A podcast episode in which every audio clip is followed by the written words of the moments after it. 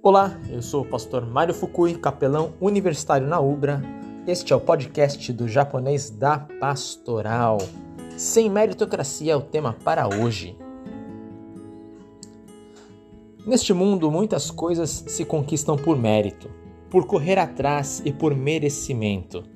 Mas Deus fala outra linguagem.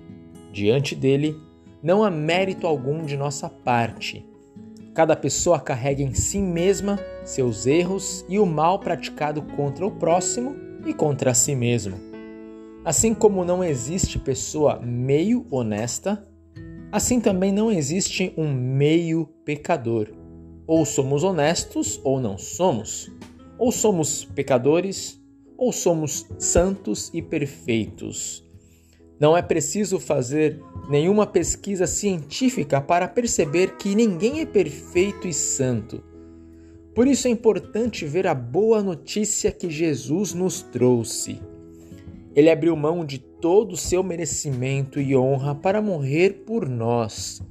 Jesus foi condenado sem merecer a condenação para nos dar o presente do perdão de Deus.